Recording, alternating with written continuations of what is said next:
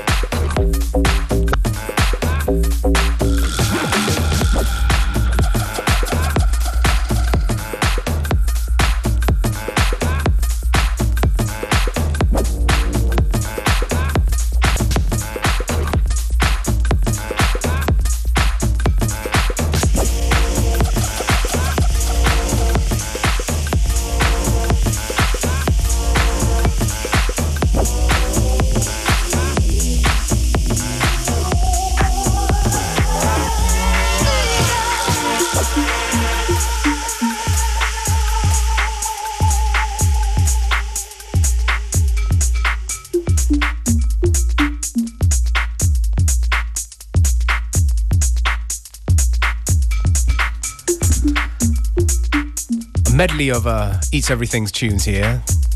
Well, there's a reason for that. A, because they're good. B, because we play what we feel. And C, because we caught up with the man, Functionist and myself, while we were in Ibiza.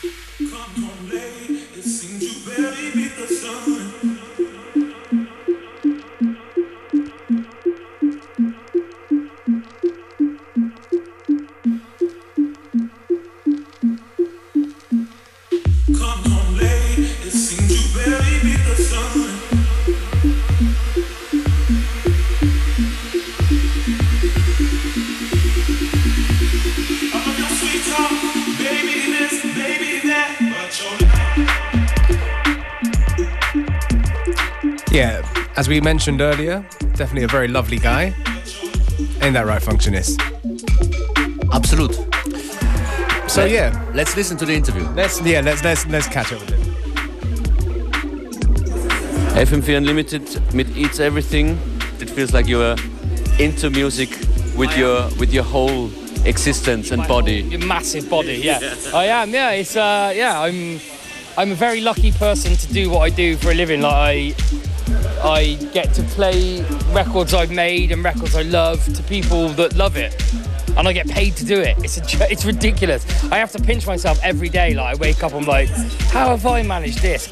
I love music more than anything, other than my wife. Obviously, I have to say that I love I love it more than my wife, but she won't hear this. So, but no, yeah. Look, I'm just a super lucky guy, and I hope that it continues. And I'm going to do everything I can to make sure that I keep pushing stuff to keep moving forward, and you know, hopefully it'll. Hopefully, I'll be around for a while. What are you currently working on? I've um, I'm working on an album with Justin Martin at the moment. Actually, we're trying to like release an album sort of early next year. Um, it's it's hard to find a time to like actually get together because we're obviously both really busy at the moment. But we've got like an EP. We've got a single track coming out called "The Get Up" in like three weeks, which is a very strange record, but it seems to be going down well. Eats Everything uh, working with Justin Martin. How how can I imagine this? It's hilarious. If we're in the studio for five hours, we'll make music for two, and the rest of the time we'll be like sellotaping teddies to our heads and just being. But you're a grown man. I know, I know, it's ridiculous. He's, uh, we're both the same age. We're both 33 years old, but we're, it's like we're two four-year-olds. It's ridiculous, honestly. like- And will it be a club record or will it be some? yeah, it's going to be. We're not bothering with all that. Oh, I'm making an artist album. We're just making 12 bangers that will that will work. And we're not. We're, at the end of the day, if people want, I, I, speak about myself in the third person here. But if you want to hear an Eats Everything and Justin Martin album, you don't want to hear like some artsy like fairy nonsense. You want to hear beefcakes with massive bass, don't you? That's what you you're not gonna. Do you know what I mean? So like that, we're just gonna de- try and deliver what people expect rather than like trying to be cool and like you know oh, we're doing this and that. So we're just gonna make some bangers and hopefully people will like them. And like them we do. Both of them actually. Definitely curious about what's coming out from the two. And if you're curious too, this is something that they put out, um, I guess, a month or two back. It's a tune called Harpy. Justin Martin and Eats Everything.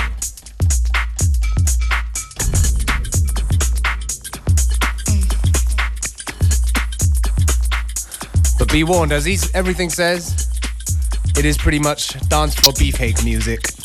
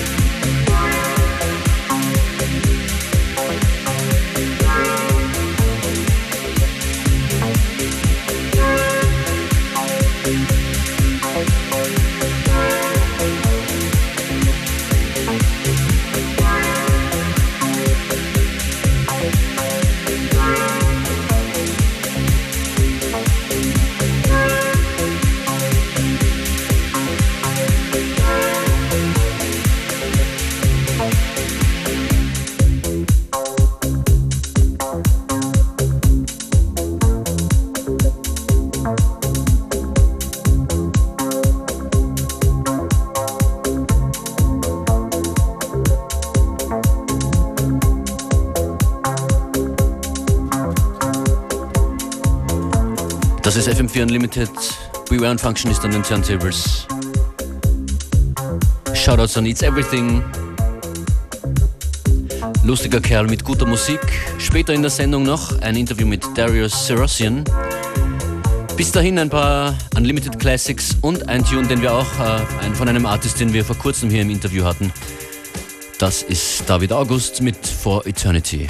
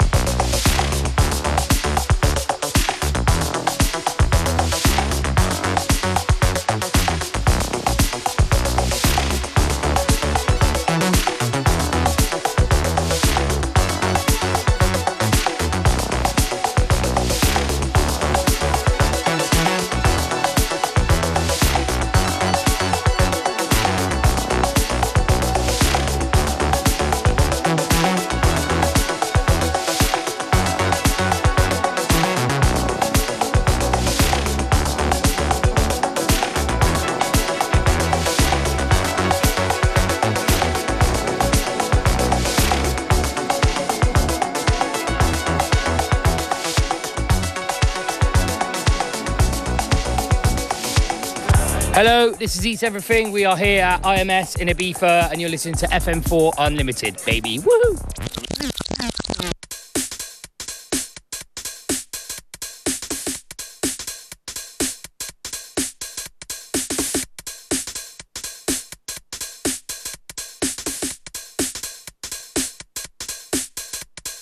Now, which part of this real crisis you don't understand? Now, which part of this real crisis? Everyone is seeking for peace. Now, which part of this real crisis you don't understand?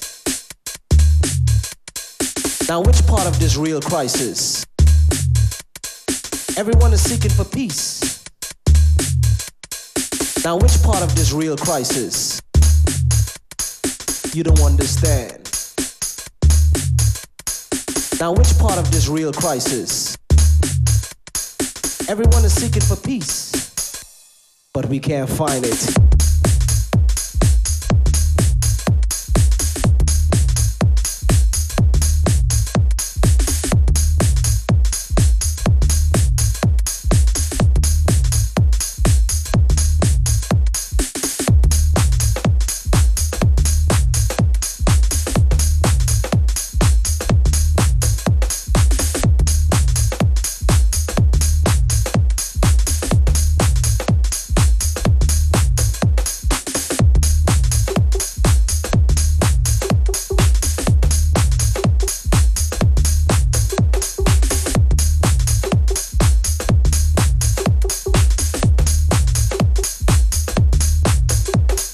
Now, which part of this real crisis you don't understand? Everyone is seeking for peace. You don't understand. Now, which part of this real crisis you don't understand? Everyone is seeking for peace, but we can't find it.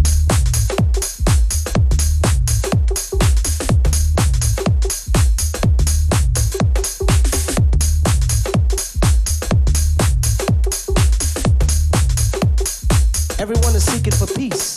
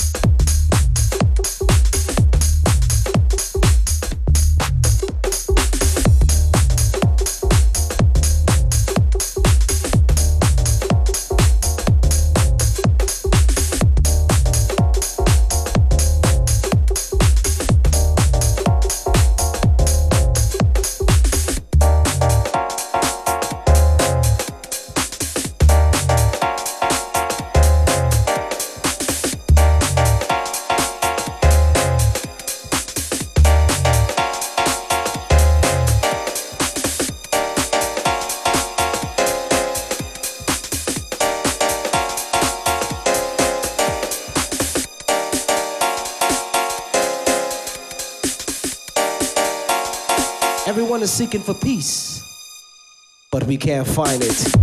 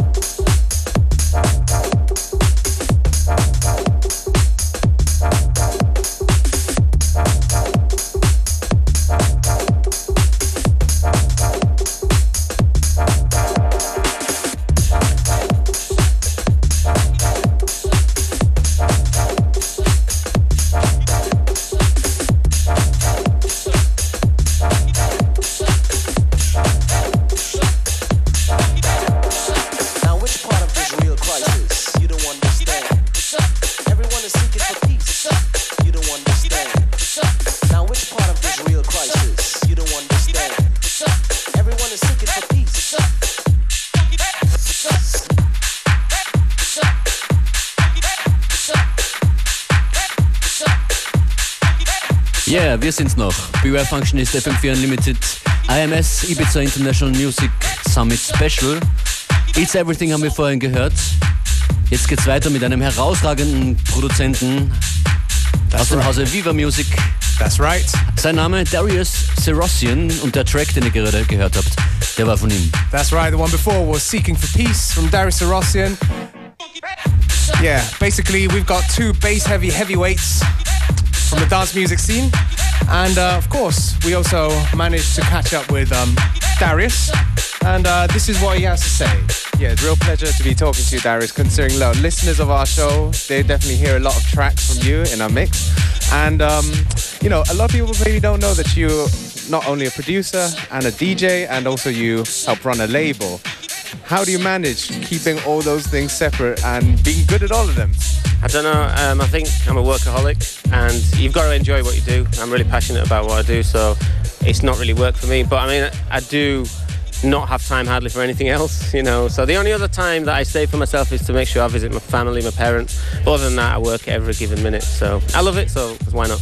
Your tracks are known for being very just straightforward. They work on the dance floor. You know, you're seeking for peace track. I mean, me personally still play that in almost every set still, still now. Um, and when it comes to you know running Viva together, what, what what do you look for in tracks? You know, for people who Firstly, I ran. I just want to say I ran a record shop for 15 years, so I love all music, not just dance music. I love all music, and to me, there's only two types of music: good music and bad music. I don't care about styles, whatever. But when I'm DJing, people go to dance, so I make my productions work for a dance floor, and that's one of the reasons I haven't made an album yet. Because when I do, there's going to be all kinds of music on it. But right now, I want to introduce people to my dance stuff that makes people dance. So I I think the two main ingredients for house music is the bass and the beat. So those are 80% of a track. So for me, those two have to be really strong. And the rest of the stuff, you know, like Seeking for Peace, the piano break in the middle, stuff like that, that, that I add just to make it interesting. But for me, the bass line and the kick has to be good. And that, that's what it's about with my tracks. you mentioned the al- uh, possibility of an album coming at some time. Yes, yeah, first time I've talked about it, but uh, maybe in about a year and a half. But watch this space. But right now, I'm just I'm doing loads of loads of like I've got something coming from Get Physical. Just had a Hot Creations thing out, new one on Viva, loads of labels. So once once I do that and get this summer out of the way every weekend at San- Sankey's, then I'm going to start with my album. Yeah, Okay, hey, thanks a lot for chatting to us, Darius. no problem. Thanks for thanks for having us.